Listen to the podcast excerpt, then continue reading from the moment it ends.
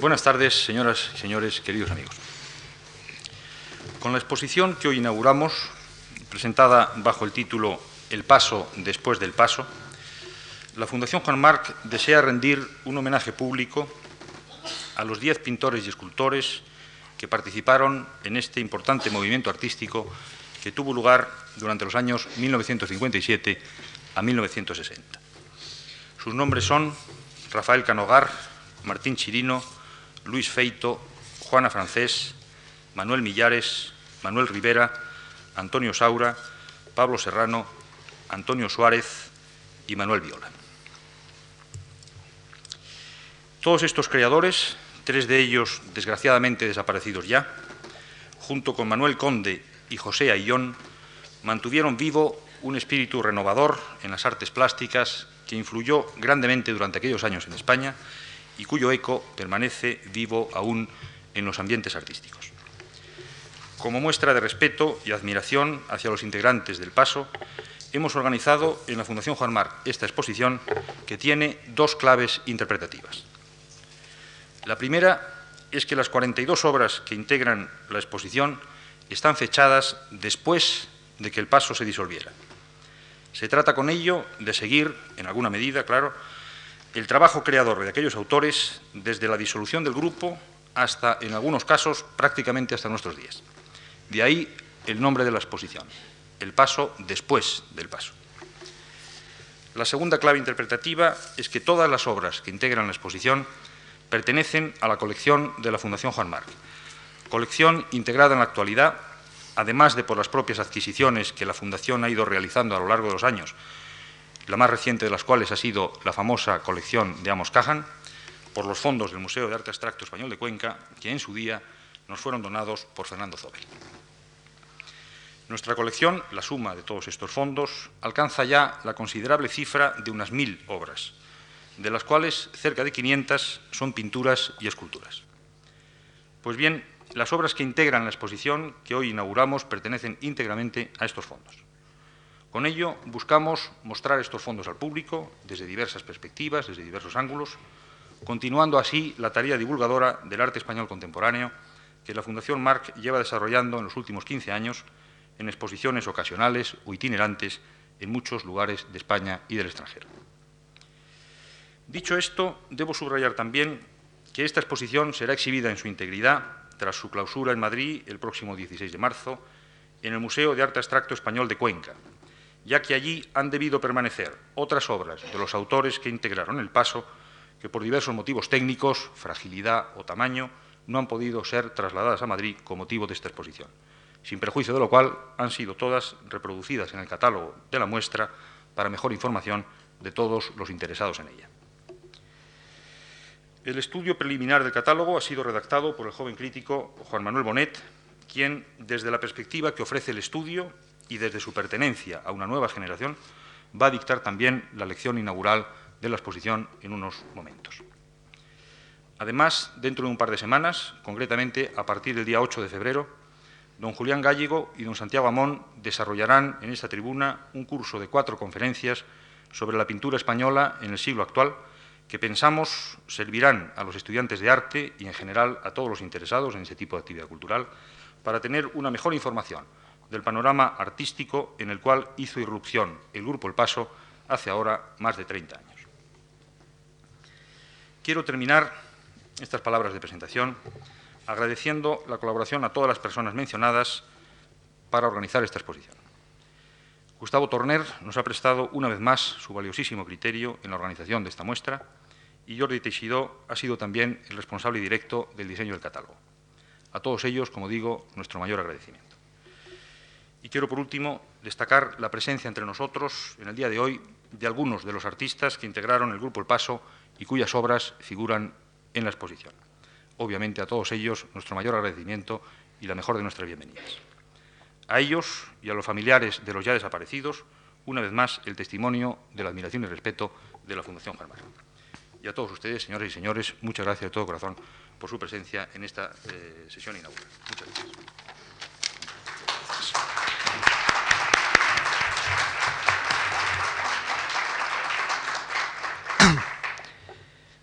Bien, eh,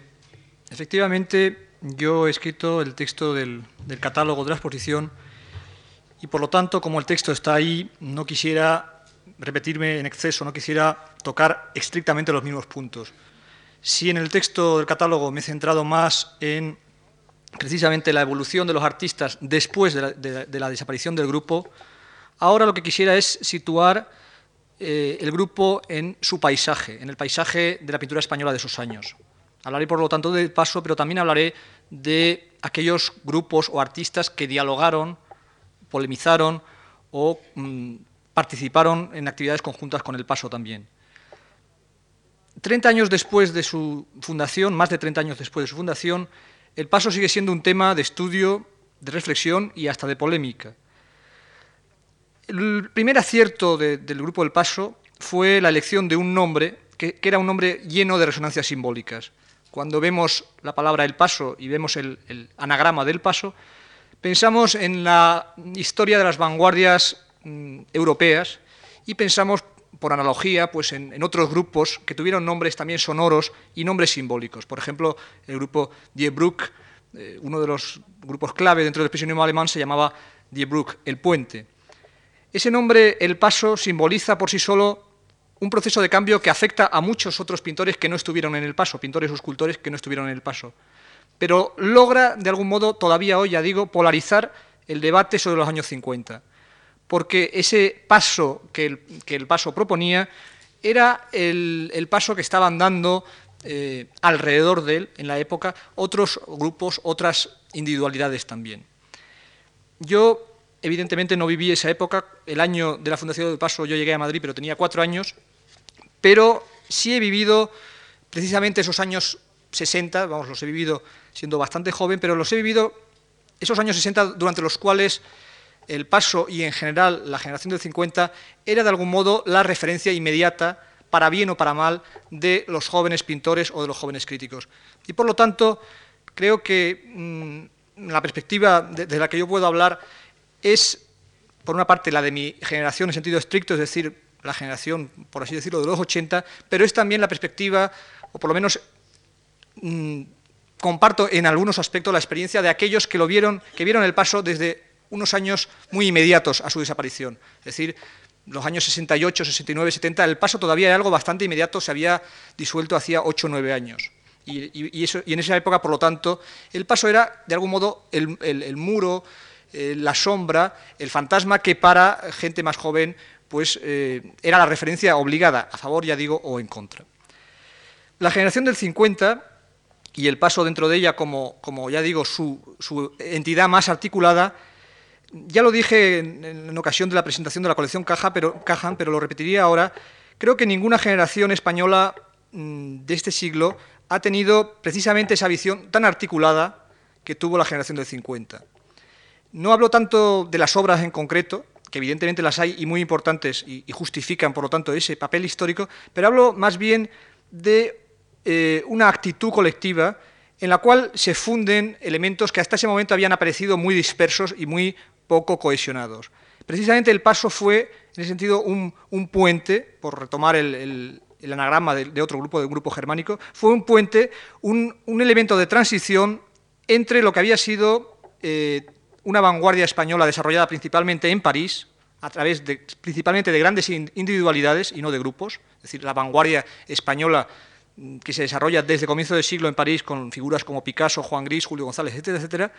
Ya digo, transición entre esa época y una época que es la actual, en la que vivimos, en la cual España ya aparece con una voz propia y en la cual eh, los artistas,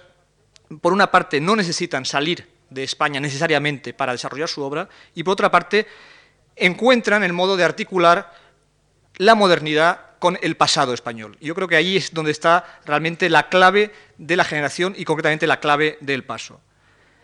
Ese aspecto de generación que vuelve a España y que se incorpora a la vida cultural española es importante porque hasta ese momento la mayoría de los artistas que se habían marchado a París, que era donde se solía marchar, se habían quedado en París y había sido, por lo tanto, un viaje de ida, casi sin vuelta. Es, el caso de los cubistas, es el caso de la mayoría de los surrealistas, es el caso de la Escuela de París mm, poscubista, de los Bores, etcétera, etcétera. Es decir, prácticamente todos los artistas importantes de vanguardia españoles antes de la guerra se habían marchado y quedado en París. La generación de 50 es una generación, ya digo, de, de ida y vuelta, que toma, por supuesto, muchísimo de, París y en general de la modernidad extranjera porque lo necesitaba, porque en esa época era absolutamente vital ese oxígeno extranjero, porque España precisamente no era un país libre ni fácil, pero paradójicamente, ya digo, es la, primera generación que sienta las bases de un posible arte español dentro de España, de un arte moderno español ya dentro de España. Por lo tanto, yo creo que eh, prácticamente todo lo que ha venido después, de algún modo, ha tenido que tener en cuenta ese, ese hecho, ese hecho de una modernidad al fin en la cual quedaban reconciliados los eh, ingredientes, digamos, extranjeros, cosmopolitas, modernos y de vanguardia, y los ingredientes más raciales, por decirlo así, entre comillas, los, ingredientes más irreductiblemente españoles que el paso eh, propone como uno de los ejes fundamentales de su acción. La escena de los 50 en la que aparece el paso es una escena caracterizada por varios aspectos que enumeraré muy brevemente, simplemente a modo de recuerdo. Por una parte, creo que es fundamental hablar de un cierto desbloqueo institucional por parte del Estado en esos años, Estado que en la inmediata posguerra evidentemente no había defendido el arte moderno, sino todo lo contrario, que había defendido la academia más recalcitrante, pero que a partir del 51 y dentro de la política del Ministerio Ruiz Jiménez, principalmente, coloca una serie de, jalones importantes para lo que va a ser el arte moderno español. Es decir, jalones como la Bienal Hispanoamericana del 51, en la que participan varios de los artistas de los que estamos hablando, jalones como las conversaciones de Santander eh, sobre arte abstracto del año 53, jalones como la apertura de la Sala de Arte del Ateneo, donde también se celebran varias de las exposiciones de los artistas del Paso, jalones como las Bienales de Venecia y Sao Paulo del 58 y quizás el último de esos jalones en ese ciclo, ciclo que después se trunca o al menos adopta formas nuevas, pero el último de esos jalones sería la exposición, la doble exposición neoyorquina del 60, eh, mm, eh, vamos, las dos exposiciones que coinciden en el 60, que son la, del MoMA,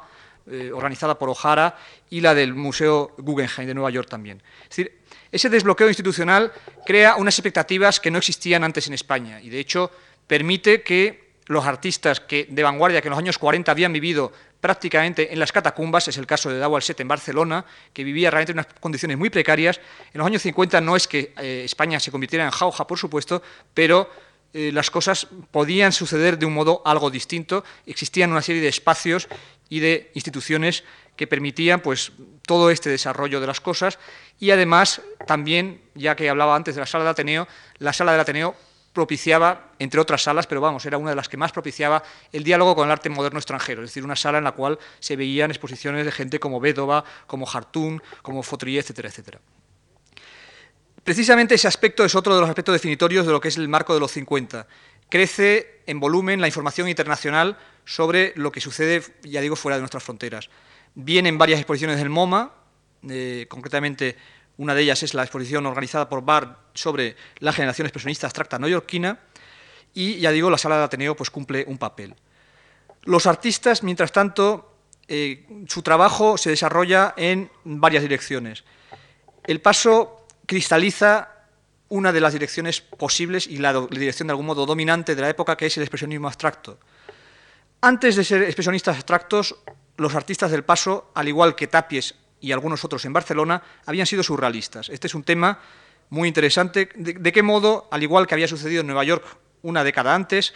en, el arte español se produce el tránsito desde eh, el surrealismo hasta el expresionismo abstracto. Tránsito, ya digo, que sucede en el caso del Tapies desde el magicismo o desde la pintura onírica de Dao Set hasta sus primeras materias. Tránsito que se produce en el caso de Millares ya en Canarias desde eh, un surrealismo primero daliniano hacia un surrealismo de carácter más abstracto,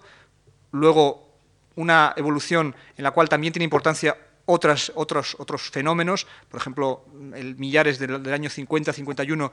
eh, tiene muy presente ejemplos como los de Miró, Paul Cleo, Torres García, y luego eh, el salto también, en el caso de Millares, a el expresionismo abstracto a través de, sus primeros muros. Caso de Saura también está presente esa evolución surrealismo-abstracción, evolución que eh, se, produce además en el seno mismo del movimiento parisino, es decir, Saura participa en las reuniones del grupo de Bretón, pero muy pronto rompe y en el año 56 ya hace una exposición en Madrid, que es una exposición expresionista abstracta. Además de estos artistas que proceden del surrealismo, eh, la escena, en la escena encontramos otros artistas que llegan a la abstracción procedente de otros lugares, que no pasan por la experiencia del, automatismo psíquico. Encontramos a una serie de artistas que vienen más bien del ambiente de las escuelas de bellas artes. Eh, caso de Canogar, caso de Rivera, caso de Feito, etcétera, etcétera. Ambiente de bellas artes, ambiente de estudios de pintores de otras generaciones, como el caso de Vázquez Díaz. Artistas también que se incorporan al expresionismo abstracto desde otras experiencias, como puede ser los casos de de Zobel o Turner, Zobel que se incorpora en los mismos Estados Unidos a partir de la experiencia de Rozco y otras experiencias similares, Turner que se incorpora desde una experiencia de, soledad principalmente en ese momento. La escena barcelonesa, a partir del, del, caso Tapies, digamos, se mm, polariza también hacia el expresionismo abstracto, básicamente mm, el ejemplo de Tapies cunde entre los demás pintores catalanes. En el ángulo vasco encontramos eh, el eterno dúo Teiza Chillida y, otros, y otra serie de artistas, pero vamos, se podría centrar en ellos el, desarrollo de un nuevo arte vasco que eh, tiene unas características muy peculiares, unas características casi antropológicamente vascas en el pensamiento de un Oteiza. En otro ángulo, y en otro ángulo geográfico incluso encontramos un grupo como Parpalló de Valencia, con el que algunos artistas del paso tendrán contacto, que propone un arte constructivo, arte constructivo para el desarrollo del cual tiene importancia también el ejemplo de este Oteiza que antes he mencionado. En Córdoba surge el equipo 57, entre Córdoba y París, digamos, también proponiendo un esquema de arte constructivo, también bajo la influencia de, Oteiza. En Nueva York, y, absolutamente al margen de lo que sucede en España, encontramos los casos aislados de Guerrero y de Esteban Vicente. Y para completar ese cuadro, ya digo, plural de los 50, están los casos de aquellos artistas que proponen absolutamente al margen de lo que es el discurso moderno, proponen un retorno a un tipo de figuración eh, de influencia en ese momento italiana, pero que luego encontrará unos cauces nuevos, que es el caso de los Antonio López eh, en Madrid o de eh, Carmen Lafón en Sevilla. En el panorama madrileño, el paso se articula a partir de un panorama en el cual no había habido grupo prácticamente desde la posguerra. Es decir, durante los años 40 no había existido en Madrid nada parecido a Dawalset, ni, siquiera una revista de arte parecida a Walset. Había existido el efímero grupo postista, en el cual había gente que podía estar cerca de la pintura, como el propio Chicharro, pero era un grupo principalmente literario. Y relacionado con el postismo es donde encontramos el primer núcleo que se puede considerar de algún modo eh, un núcleo de donde saldrá el paso, o por lo menos un núcleo que tiene algunos puntos en común con lo que luego fue el paso. Me refiero a, a lo que funcionaba alrededor de la librería Clan de Tomás Seral, un ex surrealista zaragozano, que eh, agrupaba pues, a los postistas, hacía publicaciones postistas, publicaba libros de, Cirlot y de gente así, publicaba libros de la Bordeta, conectado con artistas también, eh, publicaba eh, cosas de la vanguardia de preguerra, como Ángel Ferrán, como Maruja Mayo, y ahí en Clan concretamente se celebrarán algunas de las primeras exposiciones donde participen eh, gente como Millares o, Saura. Saura concretamente organizará en el 53, justo antes de marcharse a París, una exposición titulada Arte Fantástico. Otra galería que también eh, agrupa a algunos futuros miembros del Paso es la Galería Fernando Fe, eh, dirigida en un momento determinado por un crítico que será uno de los críticos del Paso, por Manolo Conde. En Fernando Fe exponen gente como Canogar o Feito y también se puede decir en ese sentido que, entendiendo que es la primera galería eh, junto con Clan, que, desarrolla una línea abstracta, más abstracta incluso que la de Clan, pues también vemos ahí un primer núcleo organizado. Eh, en el año 56, el año anterior a la fundación del grupo, Millares había organizado junto con Aguilera Cerny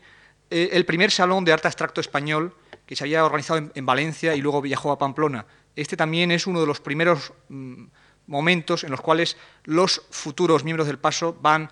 organizándose y van encontrando una cohesión de grupo. Eh, los individuos que confluyen en el paso tienen, por lo tanto, ya se ve unas historias diversas en ese momento. Están aquellos que vienen del surrealismo,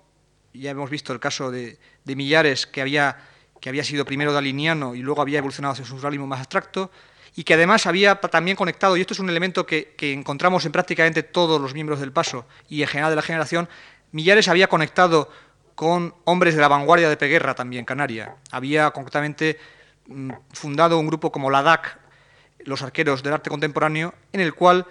participaban gente como Juan Ismael, que había sido un, surrealista del grupo Gaceta de Arte, o participaba también colaborando en los escritos alguien como Eduardo Westerdahl, figura también puente y figura que venía de Gaceta de Arte. Eh, en el caso de Saura, el entronque con el surrealismo, ya hemos visto, es absolutamente eh, militante, puesto que participa en el grupo de Breton, pero rompe y rompe hacia el surrealismo abstracto un poco al modo que Mm, habían roto en Nueva York en general todos los miembros de la generación abstracta. Otro pintor que también venía, venía del surrealismo, que llega al paso con el bagaje surrealista, es Manuel Viola. Viola, que era uno de los miembros mayores del grupo, que era de otra generación prácticamente se puede decir, puesto que ya había hecho cosas eh, de vanguardia en la Lérida de los años 30 y había sido miembro de los Lógico-Fobistes, que era un grupo no, eran, no tenían nada que ver con los FOB, aunque su nombre, el nombre puede prestar a confusión, sino que eran gente que tenía fobia a la lógica y habían expuesto en el año 36 en Barcelona. Viola, que, luego mm, había participado en un grupo surrealista también francés, clandestino, durante la, resistencia, la, eh, la, Main à Plume, Viola, ya digo, en los años 40 y sobre todo en los años 50, transita ese camino que recorren todos los ex-surrealistas desde un surrealismo figurativo y anecdótico hacia un surrealismo más abstracto. Otros pintores, en cambio, no hicieron, ya digo, esa experiencia surrealista. Gente como Suárez o Feito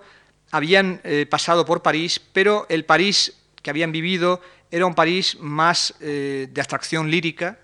y Feito de algún modo se incorpora a esa escena francesa y de hecho eh, sus apariciones por Madrid son y siguen siendo muy esporádicas. Es una, figura que por lo tanto, aunque siempre mantiene, y lo veremos luego, la tensión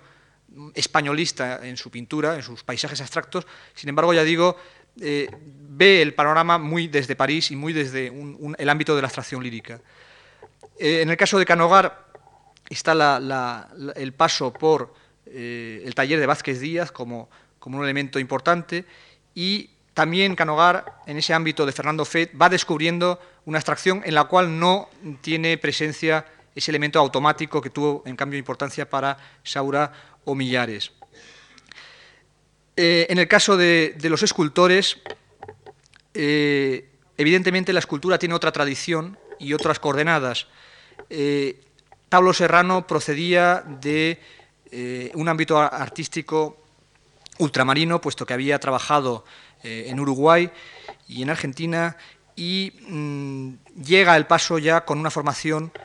Mm, superior, sobre todo en el, aspecto técnico, digamos, al de la mayoría de los demás miembros. Es decir, es un artista que, eh, de hecho, además participa muy poco tiempo en el paso y se puede decir que viendo el conjunto de su obra, eh, su paso por el, por el, grupo es un episodio más dentro de una carrera en la cual hay eh,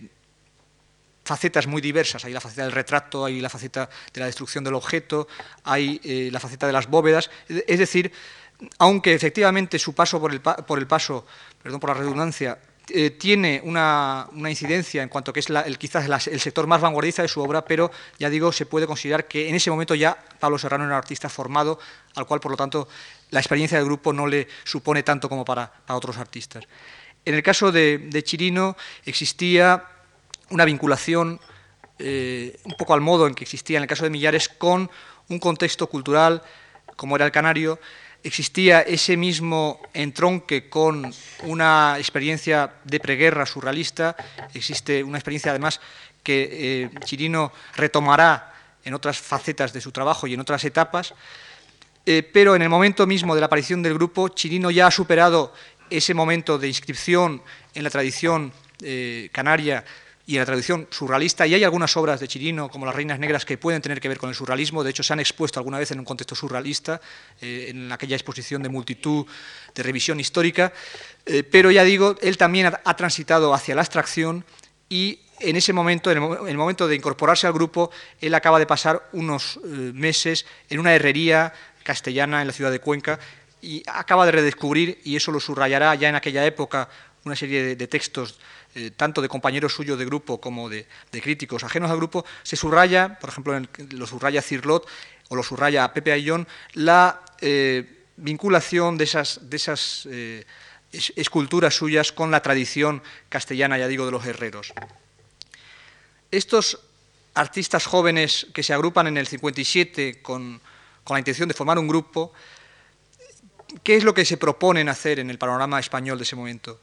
Se proponen un programa muy genérico en su formulación eh, teórica, pero muy concreto en eh, su práctica. El programa genérico es un programa institucional, podríamos decir, en el cual se pide mayor atención para el arte moderno, mayor, mm, colaboración de las instituciones, mayor, mayor abundancia de coleccionismo, mayor abundancia de galerías, de exposiciones, etcétera, etcétera. Pero en la práctica lo que se propone es un grupo con unas coordenadas estéticas, y unas coordenadas estéticas que aunque haya evidentemente voces individuales y voces muy alejadas a veces las unas de las otras, pero se coincide en unas ciertas coordenadas estéticas. Yo creo que la principal coincidencia es sobre el hecho del expresionismo abstracto. Es decir, esa es la referencia más constante que encontraremos a lo largo de toda la acción del paso, tanto de, las propias obras eh, realizadas por los artistas del paso como de los textos o de las entrevistas que se van sucediendo. La referencia al expresionismo abstracto y principalmente al expresionismo abstracto norteamericano la encontramos en el hecho, por ejemplo, de que el paso contribuya a organizar una exposición como Otro Arte, aquella exposición que venía organizada ya de París por Michel Tapier, que pasó por Barcelona con la colaboración de los antiguos miembros de Dawalset y que eh, mostraba el arte de los españoles junto con el arte de los europeos y junto con el arte de algunos americanos dentro del concepto de Tapier de art autre, defendido desde el año 52 en una serie de libros, uno de ellos editado, por cierto, por Tapies en Barcelona. Tapier es una persona fundamental para entender esa época, con todo su misticismo, un misticismo que tiene que ver un poco con el de Cirlot, en parte aquí en España, un misticismo que eh, no le impide ver lo que de ruptura y de renovación hay en la obra de los artistas españoles. Concretamente, él sería quien eh, introdujo pues, a Tapies y a Saura en la Galería Stadler, es decir, hacía también un papel de conexión y de puente muy importante. El paso, además de organizar esa exposición de otro arte, Corea, por así decirlo, la exposición del MoMA, que, a la que me he referido antes, esa exposición que traía a Madrid la obra de los Rozco, de los Motherwell, de los Klein, etcétera, etcétera. el paso eh, es quien asume aquí de algún modo la representación de ese, arte y por lo tanto esa exposición tiene un, apoyo desde las pocas tribunas que podía tener un grupo como El Paso en aquella época, pues desde las pocas tribunas que tenía se difunde esa buena nueva americana. El Paso, por ejemplo, en su boletín publica artículos sobre Klein, sobre Pollock, sobre la caligrafía japonesa. El Paso, por otra parte, tampoco desdeña los contactos europeos, contactos europeos que se cifran sobre todo en, eh, por una parte, ese, ese mm, de Tapier, es decir, esa acción de un crítico comprometido con el informalismo, pero también hay otros aspectos de interés en esa conexión. Está la relación, por ejemplo, estrecha que mantiene Saura con eh, Asger Jorn y en general con los miembros de Cobra, mm, hecho que encuentra una, traducción pues, en las citas, eh, también en los boletines del paso, a la acción de Cobra, entendida como acción hermana de alguna manera de la acción del paso. Pero sobre todo, más importante que todo esto, más importante que el hecho de que se traduzcan textos o que se apoyen exposiciones, es el hecho de que los propios artistas practican el expresionismo abstracto, practican la pintura de acción, la pintura entendida por momentos como un baile catártico, el dripping poloquiano es asumido y es practicado prácticamente por todos los miembros del grupo, y en ese sentido es evidente que tanto los artistas que provenían del surrealismo como aquellos artistas que no pasaron por la experiencia surrealista le conceden una importancia enorme al automatismo psíquico y por lo tanto todos ellos retoman de algún, modo ese principio surrealista, de, de, origen surrealista, que ya la Escuela de Nueva York había incorporado al lenguaje de la abstracción. Ese es el punto importante, yo creo, a nivel teórico y práctico, es la manera en que los pintores sea cual sea el motivo de su pintura, ya sea el paisaje, ya sea el homúnculo, ya sea la historia de España, sea cual sea el motivo, ya digo, lo van a incorporar a este lenguaje violento, a este lenguaje de destrucción, a este lenguaje eh, agónico que es el del expresionismo abstracto. Yo creo que ese es el aspecto importante, lo cual no quita que haya a la vez un diálogo desde ese automatismo, desde esa libertad y desde esa gestualidad haya un diálogo con otras, eh, con otras actitudes. De hecho, un texto de Millares de esa época se titula Destrucción, construcción en mi pintura. Es decir, ya está presente el doble, el doble sentido de, una acción que a la vez que destruye, construye. Eso que también Saura definirá en, otro escrito como su relación de amor y odio, por ejemplo, con la historia de España. siempre la ambivalencia, pero ya digo, el elemento determinante, el elemento nuevo, es el elemento automatista, es el elemento de libertad y de espontaneidad y de gestualidad. Es el elemento que no existía anteriormente en la tradición de la pintura española, salvo algún caso de surrealista, como el caso de Miró, que evidentemente está en la, génesis mismo de esa idea a partir del año 25, en el mítico taller de la Rue Blome. Por otra parte, si ese elemento es el que nos acerca más a los artistas del paso a eh, lo que sería la tradición norteamericana, hay otros elementos que también nos permiten hablar de una relación bastante directa con el informalismo europeo. Yo eso lo vería sobre todo centrado en la cuestión de la materia. La cuestión de la materia sobre la cual se escribió mucho en aquella época eh, es efectivamente algo que en la pintura americana apenas está presente y en cambio la pintura europea está mucho más presente. Ese sentido de la materia que eh, hace que la obra de Millares a partir de determinado momento se centre en un material eh, de origen no noble, es decir, de origen no artístico, como es la arpillera, o ese sentido de la materia que hace que la obra de Rivera también se centre a partir de un determinado momento en otro material no artístico, no tradicionalmente artístico, como es la tela metálica. Pero eh, si todo esto es importante, es decir, si todas las cuestiones metodológicas, si todo lo que es el concepto de automatismo es importante, yo creo que más importante todavía es el antiformalismo del Grupo El Paso. El eh, el hecho de que la tensión de las obras, en definitiva, la determina no ya un procedimiento X o Y o Z, sino una tensión espiritual, una subjetividad que es la que se manifiesta a través de esas formas o de esos métodos. Es decir, el automatismo psíquico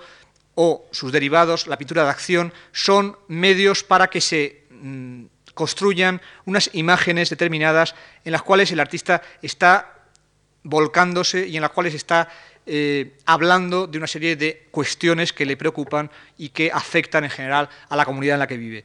Eso sería, resumido de una manera muy esquemática, el propósito que podríamos llamar ético del Grupo del Paso. Un propósito ético en el cual el artista se centra en eh, ciertos motivos y vamos a ver cómo esos motivos van a coincidir en muchos casos entre los diversos artistas. Es decir, va a haber una serie de arquetipos básicos compartidos por la mayoría de los artistas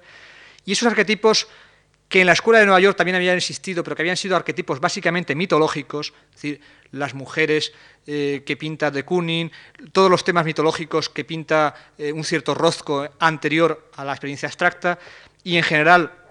todo ese pensamiento que, encontramos compartido por Barney Newman, por Willem de Kooning, por Rothko, por Gottlieb, etcétera, etcétera, por Pollock también que pinta cuadros mitológicos, todo eso que se citra, digo, básicamente en el caso de la Escuela de Nueva York, en mitologías, y luego se van incorporando otras cosas, y está el caso de, Motherwell, que es un pintor mucho más eh, de, diálogo con la cultura, pero vamos, el la primera fase al menos, los motivos germinales son motivos eh, mitológicos. En el caso español, esa tensión espiritual y ese, ese diálogo con ciertos motivos va a ser un diálogo principalmente con motivos históricos y con la propia historia de España. España, lo español en pintura, están entonces a la orden del día, tanto que incluso se abusó ciertamente desde el punto de vista de la crítica, sobre todo de ese concepto, hasta el punto de que alguien como Tapies era percibido por la crítica extranjera como muy español, cuando el propio Tapies se encontraría más bien, creo yo, vamos, y él mismo lo ha manifestado, a disgusto dentro de esa catalogación. No porque eh, Tapies no valore ciertas obras del pasado español, Tapies valora el perro de Goya, que es una constante en la generación, o valora a Zurbarán, pero simplemente porque Tapies tiene también otras inscripciones culturales que le determinan más. Pero en el caso del Paso, grupo de artistas que confluyen en Madrid y que, al igual que los artistas y, escritores del 98, a los cuales me referiré enseguida, van a, ver la España, van a ver la tradición española, sobre todo a través de la tradición castellana, y esto es curioso, ya digo, estos artistas van a, tener uno de los ejes fundamentales de su discurso, tanto teórico como práctico, en, ya digo, España, la historia de España y lo español en pintura. Esto será una verdadera eh, obsesión, un verdadero mm, leitmotiv, sobre todo en el caso de Millares y de Saura, pero también encontraremos esos aspectos en la totalidad del grupo. Es decir, en, otros artistas esos aspectos estarán más atenuados, pero también los vamos a encontrar. El artista se encuentra de algún modo atrapado en ese laberinto de la historia y contempla el pasado español, pues eso, con esa mezcla de amor y odio que va a inspirar las obras más importantes del grupo. Acabo de mencionar la palabra 98, y yo creo que efectivamente si Aguilera Cerny pudo mm, hablar del grupo El Paso como, y en general de los artistas españoles de los 50 como los hijos del 36, efectivamente son hijos del 36, del drama que supone pues, una guerra civil, pero también son eh, nietos, por decirlo de alguna manera, del 98. También en el 98 se habían entremezclado amor y odio hacia la tradición española. También en el 98, que quería regenerar España y que iba a encontrar su eh, continuación más brillante en la generación del 14, generación ya mucho más constructiva. También en el 98 entrevera amor y odio y también estás constantemente hablando de una España que le disgusta pero a la vez que le fascina. Es decir, el escritor del 98 básicamente está también en esa tesitura. El paso respecto del 98, sin embargo, aporta unos elementos que el 98 no podía aportar. El 98, sobre todo el pictórico, se encuentra también atrapado en una repetición, en muchos casos, de la tradición española. No hay precisamente lo que aporta el paso, que es la conexión de esa tradición española con una línea de modernidad, y una línea de modernidad que es básicamente la de las vanguardias españolas fuera de España, es decir, las vanguardias de París. El paso es el grupo que propone de un modo más claro la reconciliación, la fusión entre esas dos líneas del siglo. La línea negra de los Zuluaga o los Solana y la línea parisina, la línea, eh, digamos, de las vanguardias. Existían algunos precedentes, evidentemente, para esto. Yo creo que la escuela de Vallecas, la de antes de la guerra, me refiero, había propuesto algo similar. Lo que ocurre es que se había centrado principalmente en una visión del paisaje. No había incluido también la historia misma de España. Existían también precedentes en el terreno literario. Yo creo que Ramón Gómez de la Serna es un precedente evidente de esa actitud. Ramón es un 98 rezagado en algunos aspectos, pero a la vez es un apoliner español, es alguien que conecta ya con la modernidad más radical y más absoluta. El Grupo del Paso, los artistas del Grupo del Paso van a elegir unos cuantos motivos de la historia de España para dar vueltas alrededor de ellos y construir con ellos sus obras. En primer lugar está la historia, casi la leyenda negra. Se van a repetir en varios artistas los temas relacionados con la historia de los monarcas españoles, centrado en el tema Felipe II. Felipe II que suscita obras de Saura y de Millares. El tema de la Inquisición, que suscita obras de prácticamente todos los artistas, por lo menos eh, encontramos pues, pues alusiones eh, a Torquemada en eh, la obra de Millares, encontramos a Torquemada también en la obra de Saura, encontramos un inquisidor en la obra de Chirino, Encontramos también motivos parecidos de un modo más poético, pero también los podemos encontrar en el Rivera más eh, expresionista, cuando Rivera toca temas eh, históricos, cuando hace obras que aluden a situaciones históricas españolas. Esa, Inquisición que también es un, motivo conectado con otro motivo muy importante también para varios de los artistas, que es el motivo religioso. El motivo religioso contemplado por un lado, en la figura de, los inquisidores, en esas figuras de la España negra, contemplado en esos curas negros que también motivan obras de Saura y de Millares, y encontramos también el tema religioso más universal, el tema que, de algún modo es arquetípico y, universal, ya digo, que es el tema del, Cristo, ese Cristo que eh, dará lugar a una serie de obras de Saura. La pintura del pasado, la pintura española del pasado también es otra constante, constante que además relaciona directamente la actitud del paso con la actitud precisamente del 98. Es decir, la fascinación que, ejerce sobre los pintores de los años 50 y concretamente sobre los del paso, figuras como el Greco, como Goya o como Zurbarán, es una fascinación que ya encontramos un antecedente de ella en la fascinación ejercida por algunos de estos mismos artistas sobre figuras del 98. El Greco había sido coleccionado por Zuloaga, había sido homenajeado por Rusiñol y la casa natal de Goya había sido eh, restaurada por iniciativa de Zuloaga también. Eh, estos artistas y en general todos los artistas de lo que podríamos llamar la beta brava de la pintura española, es decir, incluso el, Velázquez de los bufones, por supuesto Valdés Leal y llegando hasta nuestros días eh, el caso de Solana, todos estos artistas configuran lo que sería el repertorio eh, histórico, el bagaje histórico al cual alude la pintura de los miembros del Paso. Por supuesto, esa, eso es una visión de la, de la, tradición histórica española, es una visión y hay muchas otras visiones posibles y evidentemente no acaba todo allí. Pero yo creo que es legítimo que cada artista o cada generación reinventen a los clásicos. Es decir, que del mismo modo que eh, en la poesía moderna, por ejemplo, tuvo, su importancia la reinvención de los clásicos trovadores, de los trovadores provenzales por Pound, pues aquí también encontramos una reinvención, una lectura sui generis de la tradición que mezcla eh, realidad y ficción, pero eh, tanto realidad como ficción son importantes para, ya digo, lo que va a ser la obra de estos artistas. Y en ese sentido considero que reinventar una tradición siempre es legítimo. Otra cosa sería, por supuesto, querer reducir toda la tradición española a ese, aspecto de la tradición española. En ese caso estaríamos ante algo que, no, que un historiador, por ejemplo, no podría hacer. Pero evidentemente, ya digo, hay una relectura y una relectura creativa de una tradición, y eso es importante, legítimo y siempre necesario. Junto a la historia y junto a la pintura española del pasado, encontramos otro motivo fundamental, que es el motivo del paisaje. El motivo del paisaje es un motivo que también había sido motivo predilecto de la generación del 98. El paisaje de España visto por los españoles de Azorín es un libro absolutamente clave en ese sentido y eh, se ha estudiado el papel de la pintura de paisaje en el 98. Se puede decir casi que el paso se divide entre artistas que ven el pasado español a través de la pintura y de la historia y artistas que ven el pasado español a través del eh, paisaje. Es decir, aquellos artistas que, manifiestan dentro del paso una inclinación más lírica, podríamos decir, aquellos que están menos en la, en la vena brava o en la vena de denuncia y la vena ética, esos artistas se acercan al paisaje principalmente.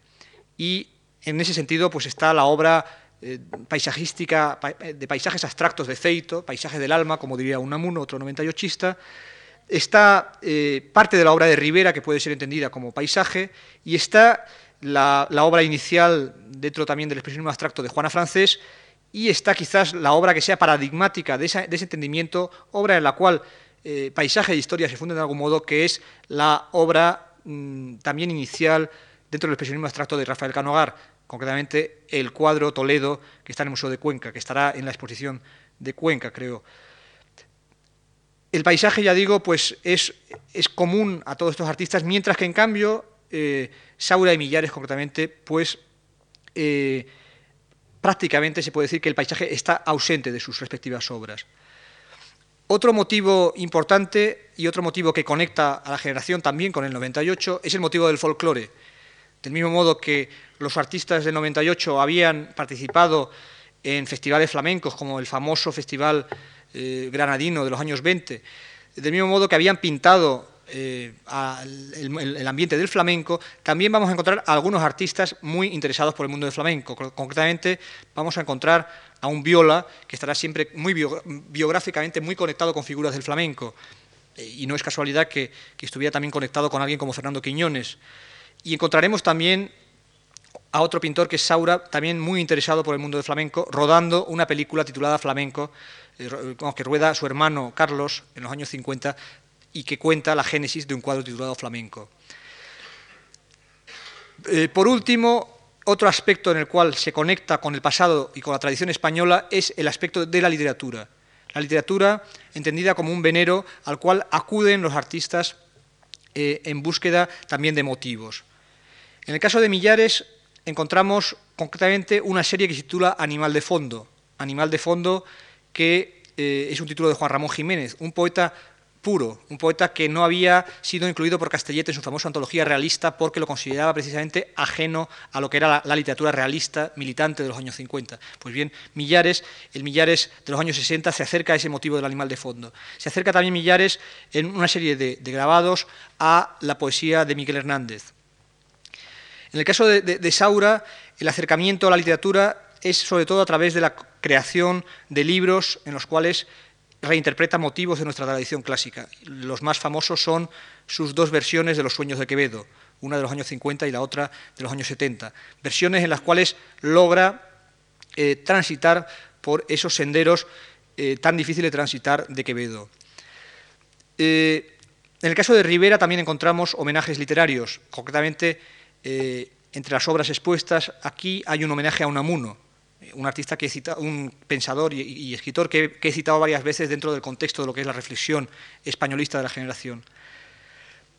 Por último, está, un caso está el caso de Pablo Serrano, artista que, eh, ya digo, estuvo muy poco tiempo en el paso, pero comparte, sin embargo, esa preocupación de sus miembros por la literatura española, puesto que entre los aspectos más importantes de la obra de Pablo Serrano de los 60 estará toda la, galería de retratos, empezando por el importantísimo busto de, la importantísima cabeza de Antonio Machado, eh, destinada a, Baeza, y continuando pues, con el Galdós, continuando precisamente con el Unamuno. Precisamente un aspecto marginal de la cuestión, pero que me interesa mencionar brevemente, es el hecho de que mm, toda esta inscripción en la cultura, esta inscripción en la cultura que supone la reflexión sobre el pasado español desde todos estos ángulos, encuentra muy pocas traducciones en la literatura misma de ese momento. Esto es curioso y es el eterno divorcio que ha existido en el siglo XX en España y quizás se podría hablar de un divorcio, de un divorcio anterior, vamos, latente a lo largo de, toda la historia, pero un divorcio que en el siglo XX muy acentuado entre eh, literatura y artes plásticas. La literatura realista de la época toca muchos de los temas que toca esta generación, pero en cambio apenas hay contactos biográficos, apenas hay contactos concretos entre artistas y escritores empezamos a buscar bibliografía y los únicos escritores que, escriben asiduamente sobre estos artistas son escritores que también son críticos de arte, caso de Juan Eduardo Cirlot, por cierto, autor de algunos textos importantísimos de ese momento. Eh, pero Cirlot precisamente no es un realista y Cirlot no está en esta reflexión, Cirlot está en su reflexión absolutamente solitaria y aparte. Y en cambio, yo pienso en toda una serie de escritores de ese momento en los cuales encontramos los motivos motivos muy parecidos de reflexión, pero que no tuvieron contactos apenas. Pienso en Alfonso Sastre, pienso en Goitisolo, autor de una obra que gira toda ella en torno a, la tradición o a las señas de identidad española. Pienso en un Valente, Valente que sí tiene una obra tardíamente realizada en colaboración con Saura. Pienso en un Blas de Otero, que continúa la tradición de Unamuno y que desde su ángulo bilbaíno eh, está hablando siempre de la tradición española y del problema de España. Pues bien, apenas existe conexión realmente biográfica, apenas existe esos enlaces que, se podrían haber planteado o que al menos sugieren las respectivas obras. Eh, y, ya digo que quizás habría que, indagar ahí en, sobre todo, la eh, ausencia de preocupación por las artes plásticas que han tenido los escritores españoles. Ausencia que solamente en este siglo subsanan unos cuantos, y entre ellos Ramón Gómez de la Serna, al cual antes citaba como alguien que precisamente conectaba también tradición y modernidad, españolidad y universalidad. Ramón Gómez de la Serna, al cual actualmente le está preparando una exposición en torno a su obra un miembro del Paso, Antonio Saura. Esta cuestión latente en toda la historia del paso de la vanguardia y de la nacionalidad, de la inscripción nacional, es una cuestión importantísima a lo largo de todo el siglo y es una cuestión que sigue estando hoy abierta. En los años 40, Jackson Pollock decía, el arte moderno no tiene fronteras, no tiene nacionalidades. Eh, y efectivamente, en la época de Pollock, entre otras cosas, Nueva York era un lugar de exilio, es decir, los artistas americanos habían habían sido artistas europeos en muchos casos antes que, americanos, provenían cada uno de una tradición nacional y se habían fundido en ese lugar neutro, en esa tierra de nadie que era Nueva York en aquel momento. Si eso era así en la pintura americana, incluso en la pintura americana había quien no lo veía así encontramos frente a esa universalidad de Pollock, encontramos a Clifford Steele diciendo el arte americano es americano y el arte americano se remonta a las tradiciones de los indios americanos, toda esa posición de Clifford Steele. Es decir, en la propia escuela de Nueva York, que es la escuela más universal, con menores señas de identidad, digamos, existe, existe ese aspecto nacional también. Pues bien, esa cuestión que hoy en día está a la orden del día de nuevo a través de, movimientos como la transvanguardia italiana o el nuevo expresionismo alemán, que vuelven a insistir en sus tradiciones nacionales, en los años 50 el paso fue, quizás en toda Europa, el grupo que lo planteó de una manera más tajante y más clara. En esa época no era el único grupo que planteaba esa cuestión. El grupo Cobra, grupo de países nórdicos y escandinavos, estaba también hablando siempre de una tradición expresionista que tenía unas raíces muy fuertes en los respectivos países. En Japón, el grupo Gutai estaba hablando desde la tradición del teatro japonés. En Alemania, la obra entonces apenas conocida de Joseph Beuys hablaba desde unas raíces alemanas y desde el, patos alemán y desde las tragedias alemanas. En el, contexto de la Europa del Este incluso encontramos obras que también inciden en esa reflexión. La obra de un cantor es genuinamente polaca en ese, contexto y es una obra de pintor antes que de, que de autor teatral. La propia Francia, cuando, cuando crea el concepto de abstracción lyrique, está también haciendo de algún modo una apuesta nacional. Estas cuestiones son siempre muy complicadas, evidentemente las cuestiones de nacionalidad en arte, pero ya digo, me parece interesante subrayar que no solamente el paso, sino en general, en general eh, muchos sectores del arte moderno estaban planteando esa cuestión en los años 50. Por otra parte, hay que insistir también en el hecho de que siempre va eh, unido, en el, arte del paso, siempre va unido lo nacional, lo eh, enraizado con lo universal, con lo, cosmopolita. Las, mismas motivaciones éticas de, ciertas obras, y pienso sobre todo en la obra de, Millares y de Millares de, comienzo de los años 60, son motivaciones éticas que si bien se centran en ciertos momentos en los inquisidores o en Felipe II,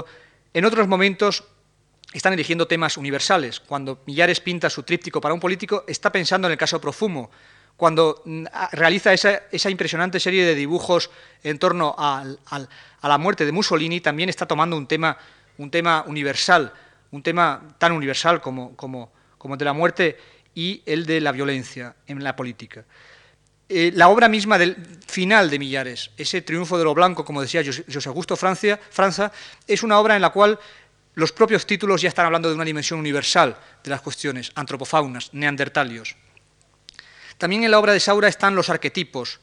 Saura también es un artista metido en los laberintos de la historia española, pero también, en definitiva, el Cristo no es solamente el Cristo de Velázquez, sino que es el Cristo de un modo universal. El perro de Goya no es solamente el perro de Goya, sino que es un arquetipo también, es una imagen de la muerte. Las mujeres no son la mujer en concreto, no es la reina o la actriz, sino que es la mujer en un sentido más general.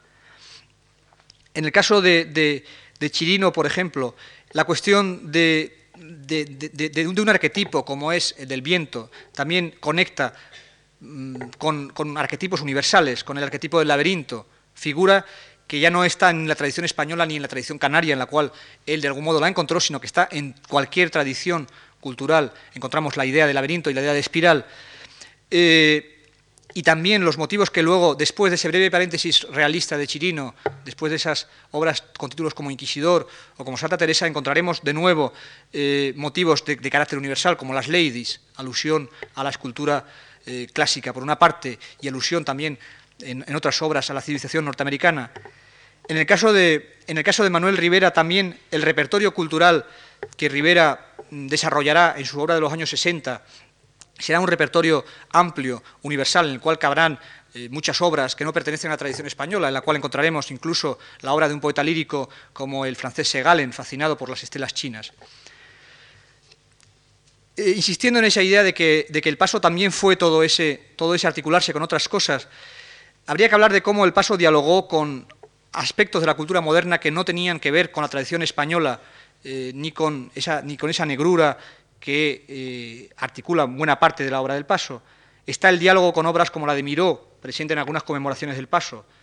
Está el diálogo con la obra de Ángel Ferrán, reconocido eh, por los miembros del Paso como uno de sus, de sus eh, ídolos, de sus puntos de referencia en la escena madrileña, tanto por los escultores como por los pintores. Está el diálogo con el grupo barcelonés, la exposición de cuatro artistas del Paso en, Barcelona, la presencia de Tapies en la Semana de Arte Abstracto organizada por El Paso, la relación con Joan Brosa, eh, la relación con el ya mencionado Cirlot,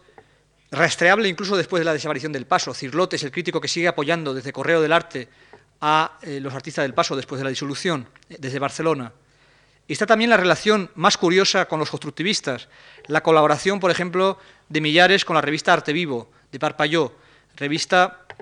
en la cual se defendía una estética distinta a la del Paso, pero en la cual hay esa presencia, ese diálogo entre Millares y los miembros de Parpalló, concretamente con Manuel Gil. está el hecho de que algunos críticos comparten su, vamos, defienden a la vez, digamos, a Parpalló o a otros constructivistas y al Paso, concretamente a Aguilera Cerny, que es un crítico muy vinculado al Paso, será también el alma de algún modo de Parpalló. Está también la relación con los propios vascos, el hecho de que Saura en un boletín del Paso elogia a Oteiza, el hecho de que Oteiza cite a Millares y a Saura en Cuscuetanden, el hecho de que Basterrechea exponga en la Semana de Arte Abstracto de Madrid. Todo esto nos habla también de un diálogo con ese ángulo extraño y distinto de la escena. Está también el diálogo con otras expresiones que no son estrictamente artes plásticas. El diálogo muy, muy, muy escaso, ya dije antes, pero sin embargo existente con la literatura a través concretamente de, Cela, que publica un número de la revista Papel de Charles Madans dedicado al paso. El diálogo con la música a través de la presencia en un boletín del paso de, eh, de Las, un músico de la época. El diálogo con la, arquitectura a través de la figura de Fernández Alba, que mm, realiza, entre otras cosas, eh, estudios para algunos artistas del paso. El hecho también de que alrededor del paso y en buena medida también eh, en conexión con su acción surgen otros expresionistas abstractos. El hecho, por ejemplo, de que eh, esa preocupación por el paisaje español, por ejemplo, no tanto la de la historia, la de la historia es más un atributo del paso, pero la preocupación, por ejemplo, por el paisaje es algo compartido por otros artistas de fuera del paso, compartido, por ejemplo, con Lucio Muñoz, compartido con Fernando Zobel, compartido incluso con un artista que está en las antípodas estéticamente en ese momento, que es Sempere, pero que sin embargo también realizará una serie de paisajes castellanos en ese momento. A partir de su, disolución, eh, el paso entra en una nueva etapa, etapa que la exposición muestra magníficamente. Quisiera terminar centrando precisamente qué sucedió en esos años 60 alrededor del paso y dentro, y dentro de lo que era eh, la sombra, digamos, del paso, dentro de lo que eran las obras de los miembros del paso ya en solitario. El contexto de los 60 es un contexto totalmente nuevo, en el cual internacionalmente está empezando a remitir el expresionismo abstracto y están empezando a entrar otras tendencias antisubjetivas, otras tendencias de contención formal, de formas nítidas, un enfriamiento que empieza en Nueva York, como casi todo en esta época, y que se va extendiendo y se va generalizando.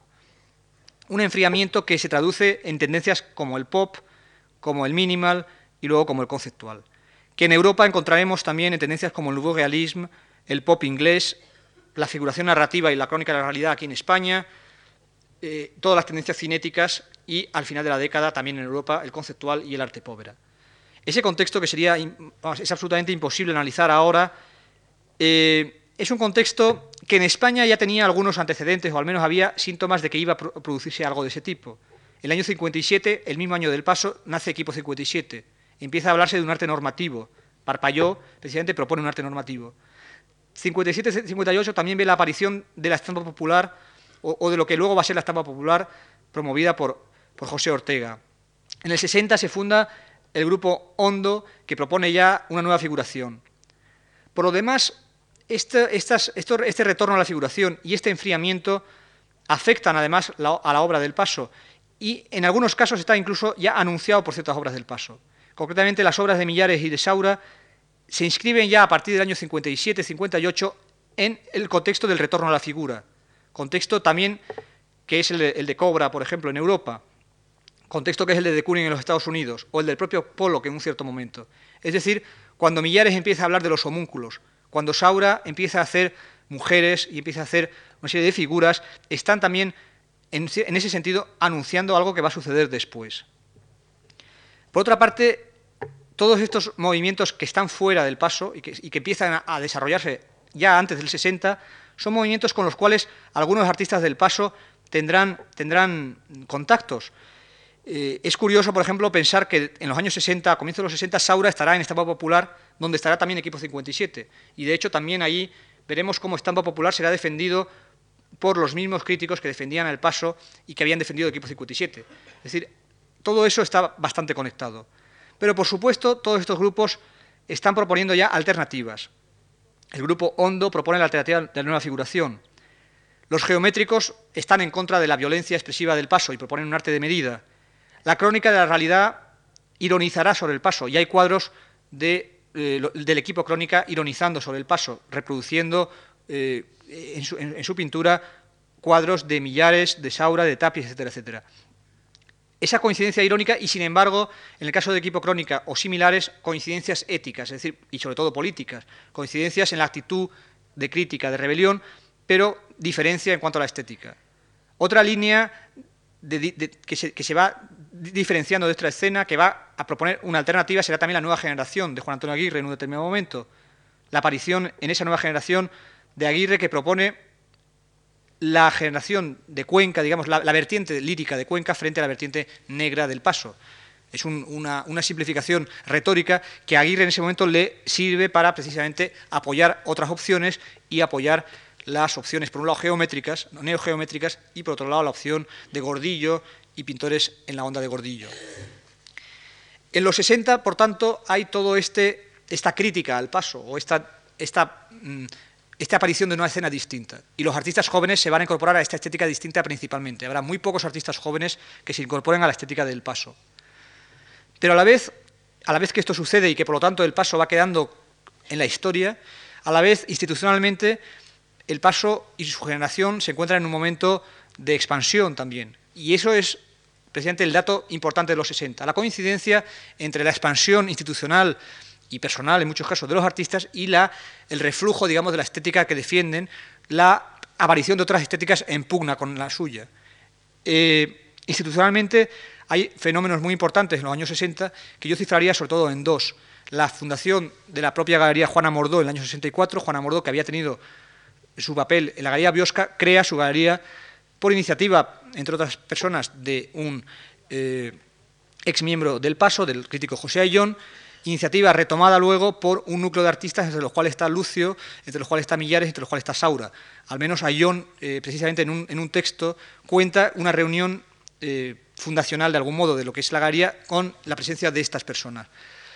Y, dos años después de la apertura de Juana Mordó está la fundación del Museo de Arte Abstracto Español de Cuenca, en el 66, por Zobel, Turner y Rueda. Museo que no es solamente un museo dedicado, obviamente, al paso, sino que es un museo dedicado a toda la generación, pero que va a tener un papel muy importante en su difusión y en su conocimiento, sobre todo en ausencia de una política oficial en esos años de apoyo. La política que se había iniciado en los 50 a través de las bienales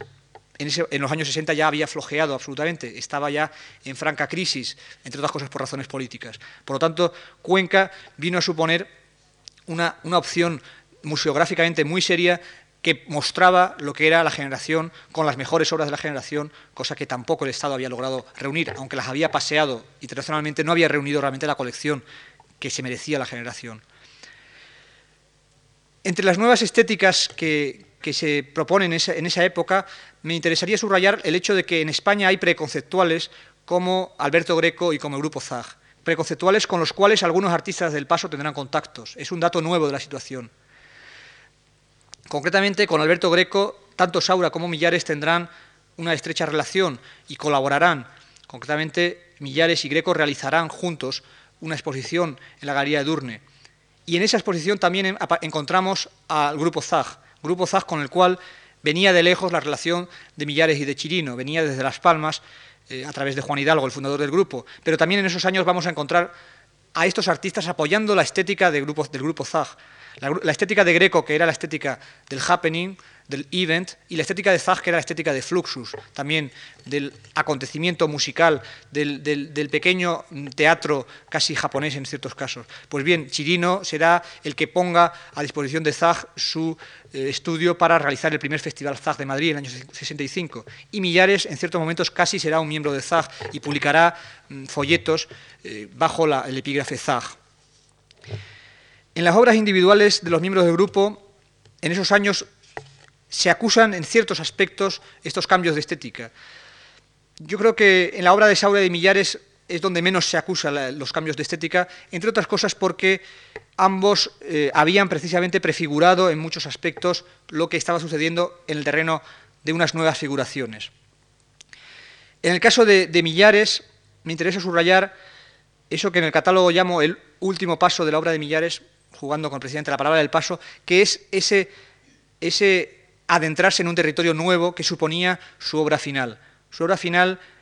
eh, para la cual realmente la mejor definición que existe es la, ya mencionada de Francia, de la victoria de lo blanco, obra final en la cual encontramos a un Millares de un lirismo eh, verdaderamente impresionante que eh, nos explica precisamente todas esas conexiones con motivos literarios de un poeta, por ejemplo, puro como es Juan Ramón, que antes he mencionado. Esa, esa obra que precisamente escapa a algunas de las propias de las propias obsesiones de la obra anterior de Millares. Es decir, esa obra que eh, es, de algún modo, por, emplear otra definición poética de un crítico, de un crítico que tenía muchas veces mucho de poeta, que era Moreno Galván, cuando Moreno Galván decía, hablaba de la belleza y de la fealdad y hablaba del, feísmo que se le atribuía por parte de la crítica a las obras del Paso, concretamente centrándolo en la obra de Millares, y decía que era un nuevo concepto de belleza, pero que a la vez Millares, mm, esa rosa en el estercolero que aparecía en la pintura de Millares, él lo cifraba en esa expresión, eso venía de muy antiguo porque, decía Moreno Galván, estaba presente la preocupación, por ejemplo, de Millares por la arqueología, por eh, las civilizaciones desaparecidas. Pues bien, ese final, en el cual precisamente está un libro, un diario imaginario de, un arqueólogo del siglo XVII, eh, ese libro editado por el Museo de Cuenca es también una clave para entender todo eso. Ese viaje al Sáhara, en el cual Millares encuentra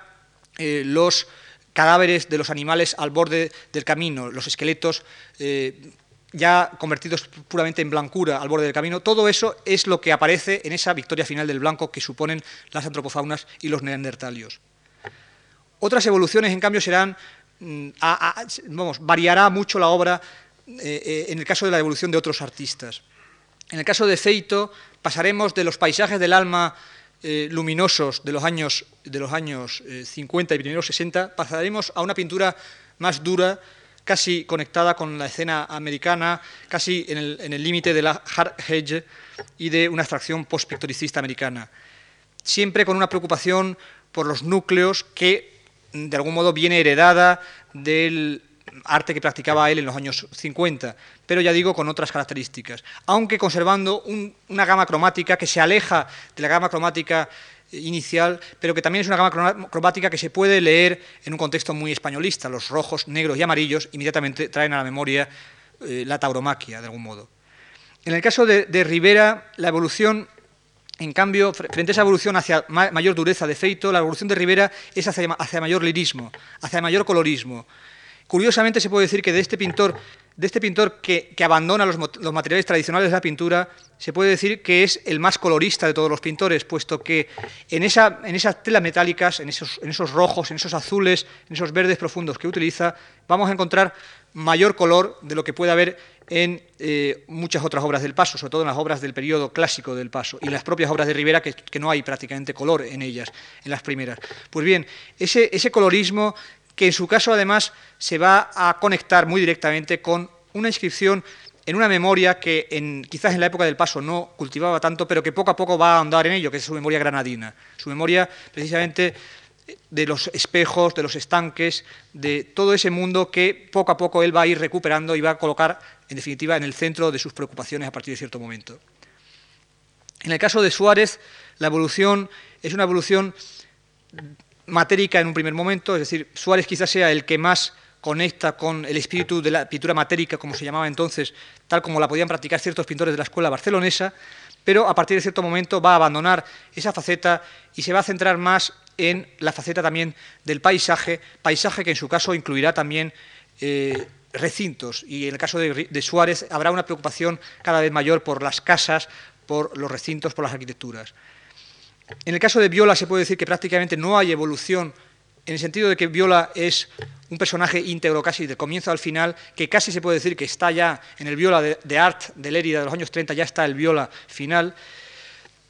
siempre manteniendo como constante la preocupación por el claroscuro, la preocupación por el flamenco y en general por, por la cultura española, la preocupación por la mística,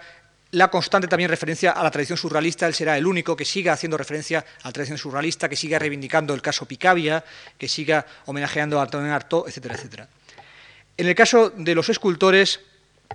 eh, la inflexión eh, españolista que he señalado en Chirino en el año 62 con su exposición conjunta con Saura en Biosca es muy breve, ya digo, y eh, la obra de los años 60 se desarrollará en un contexto nuevo, entre otras cosas, dado el creciente contacto de Chirino con la escena americana en esos años. Y la principal, la principal novedad de su obra, el principal salto adelante de su obra será en el momento en el cual su tema, eh, el tema que había encontrado, aquel tema que, había encontrado en los,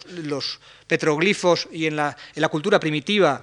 canaria, el tema de la espiral, el tema del viento, que ya está presente en, la exposición del MoMA del 60, ese tema lo va a retomar en los años 70 a partir también de un nuevo reencuentro con sus raíces canarias. En su caso, ya digo, las raíces no van a ser ya las raíces de la cultura española en un sentido genérico, sino que va a haber una vuelta a, los orígenes, de algún modo, a esos orígenes que además supone también una vuelta a los orígenes surrealistas, supone un retomar contacto con gente como Westerdahl y supone, en definitiva, la etapa del Afrocan, en el cual conecta todo eso con eh, el, momento en el cual la escultura moderna descubre el primitivismo, es decir, con el momento germinal del eh, cubismo. En el caso de Pablo Serrano, conviven a lo largo de toda su carrera las dos líneas, eh, la abstracta y la figurativa, y quizás la obra que conecte más con lo que fue el espíritu del paso, ya lo dije antes, sea, en el caso de, Pablo Serrano, la obra eh, más figurativa, los retratos de escritores españoles. Pero las dos evoluciones más radicales de artistas del paso serán la evolución de Rafael Canogar y la de Juana Francés serán los que se incorporen de algún modo,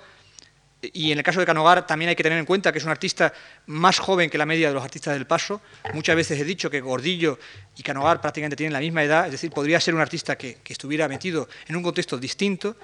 Y en el caso de Canogar habrá un paulatino abandono del expresionismo abstracto, un paulatino abandono de la gestualidad y un descubrimiento de la figura a partir del 62, 63 con las imágenes extraídas de la civilización de masas, con esas imágenes que conectan con la sensibilidad del pop art, que conoce además en directo, puesto que también es un artista con una vinculación muy fuerte con los Estados Unidos y que expone en esa misma época en los Estados Unidos. Eh, en esa misma época, precisamente, alguien como José Vergara podía subrayar lo que unía a Canovar a la estética pop y lo que le separaba. Vergara escribía en un momento en el cual todavía Canogar empleaba para esas imágenes, para esos helicópteros o esas imágenes bélicas, empleaba todavía una gestualidad que las modificaba. Pero luego vendrá una etapa en la cual ya no modificará esas imágenes, sino que irá a un, en algunos casos casi fotorrealismo, un fotorrealismo que incorpora técnicas escultóricas. En esa etapa figurativa conecta realmente Canogar con estéticas como la crónica de la realidad y Aguilera Cerny en un determinado momento saludará en un artículo de, esos años precisamente, la incorporación de Canogar a la estética de la, crónica de la realidad. Sucesivas evoluciones le llevarán a abandonar ese campo, abandonar ese campo considerando que las circunstancias que motivaban esa obra tan directamente alusiva a situaciones concretas, la situación, ya digo, se había modificado y que por lo tanto, por su parte, se planteaba un retorno a la pintura en un sentido mucho más pictoricista. Será el momento de Canogar inscrito en las coordenadas de la nueva abstracción. En el caso de, Juana Francés también encontramos una, curva bastante similar, en el sentido de que Juana Francés, que ha pintado primero cuadros eh, gestuales, eh, abstractos puramente, descubre luego el paisaje y practica ese paisaje castellano con cuadros con títulos de ciudades y de pueblos concretos, para luego, a partir de cierto momento, con sus cajas y en general con sus personajes metidos en unos contextos determinados, practicar un tipo de nueva figuración llena de, connotaciones de tipo ético, de tipo sociológico, alusivas a la alineación del, hombre moderno, etcétera, etcétera. Todo eso lo ha analizado en un texto eh, José Luis Aranguren. Sin embargo, Juana Francés, en sus últimas obras, también eh, se muestra receptiva hacia un tipo de pintura más abstracta de nuevo y también vuelve de algún modo al igual que Rafael Canogar, a sus orígenes de pintor abstracto. Para terminar, diré que si los 60, en los cuales se desarrollaron principalmente las obras del paso después del paso que vemos en la exposición y en los cuales surgieron alternativas al paso o grupos o artistas que estaban en contra o al lado de las opciones del paso, si los 60 veían así eh, las obras del paso, habría que hablar también, para terminar, de cómo las obras del paso han sido vistas después, y en ese sentido casi hablaría en primera persona. Por parte de los pintores, yo creo que han existido pocas conexiones de los pintores de los 80 o, un poco anteriores con la obra del paso. Quizás hayan existido más desde el punto de vista precisamente de la crítica. Yo creo que los pintores en general españoles en estos momentos, a pesar de que la transvanguardia italiana propone un retorno a las raíces italianas, a pesar de que el nuevo expresionismo alemán propone un retorno a las raíces alemanas, en España no ha sucedido nada parecido. Es decir, aunque algunos artistas del paso han reclamado eso y muchos escritos de Saura han ido en ese sentido, no existe hoy en día una vanguardia española que hable en términos españoles. Eso, en términos prácticos y, reales, pues es así. Sin embargo, yo creo que desde el punto de vista crítico, desde el punto de vista de la reflexión, creo que el ejemplo del paso es un ejemplo que sigue ahí, que sigue ahí porque esa conexión surrealismo, españolismo crítico, expresionismo abstracto, problema de España. Tradición pictórica española, aunque ya he dicho antes, he emitido mis reservas sobre que eso sea toda la tradición española, pero ese reconstruir una tradición, en definitiva, todo eso creo que son problemas que los artistas en un momento u otro se encuentran con ellos y los críticos también se encuentran con ellos, los escritores se encuentran también con ellos. A mí personalmente, como crítico y como escritor, todo eso me interesa, me preocupa, me alude. Eh, también, en ese sentido, creo que una reflexión sobre la cultura española que tenga en cuenta esos dos momentos precisamente españolistas críticos que fueron el 98 y el paso, una reflexión de ese tipo creo que sigue vigente y que sigue siendo uno de los aspectos sobre los cuales en el futuro más se va a hablar y más se va a seguir reflexionando, viendo y también creando. Yo creo que, que ese reto, de algún modo, incluso en artistas que están muy alejados de la estética del paso, sigue de algún modo presente. Nada más.